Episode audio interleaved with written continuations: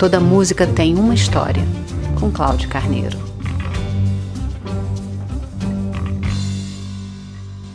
Uma das poucas canções autoexplicativas da história, Smoke on the Water, do Deep Purple, tem uma narrativa muito curiosa que conta um incêndio ocorrido no dia 4 de dezembro de 1971. Diz a letra: Saímos para Montreux, na costa do Lago de Genebra, para gravar numa unidade móvel e não tínhamos muito tempo. Frank Zappa e The Mothers of Invention se apresentavam no local numa boa, mas um idiota com o sinalizador incendiou o lugar até virar cinzas. Conta pra gente, Ian Gillan. We all came out to Montreux on the Lake Geneva shoreline to make records with a mobile we didn't have much time. Frank Zappa and the mothers were at the best place around. but Some stupid with a flare gun burned the place to the ground. A canção termina com a frase: Não importa o que tenhamos tirado dessa experiência, mas sabemos que nunca vamos esquecê-la. No matter what we get out of this. A banda alugou um estúdio móvel dos Rolling Stones e pretendia fazer as gravações no cassino de um complexo de entretenimento que fazia parte do Grand Hotel Montreux, na Suíça, em dezembro de 71. Na noite que antecedeu a gravação, ocorreu um incêndio durante a apresentação de Frank Zappa and the Mothers of the Invention. Com um dos riffs mais marcantes e tocados na história do rock, Smoke on the Water ocupa o 11º lugar de uma lista das 100 maiores do hard rock do canal VH1. É uma obra completa, assinada por Ian Gillan, Ian Pace, John Lord, Rich Blackmore e Roger Glover integrantes da primeira formação do Deep Purple. A fumaça na água, que se tornou o título da canção, foi ideia do baixista Roger Glover e se referia ao fog que se espalhou pelo Lago de Genebra, também conhecido como Lago Lehmann, a partir do cassino em chamas. No incidente, o Funk Claude, da letra da música, era o diretor do Festival de Jazz de Montreux, Claude Nobbs, que salvou dezenas de rapazes e moças, evitando uma tragédia. Uma semana depois, o Deep Purple alugaria o próprio Grand Hotel de Montreux para instalar o Rolling Stone Mobile Studio e gravar o seu melhor disco, com uma nova e poderosa canção no repertório. Você ouve Toda Música Tem uma História em radiovitrola.net. Todos os episódios estão postados no Spotify. Toda Música Tem uma História é também um e-book na Amazon. Toda música tem uma história.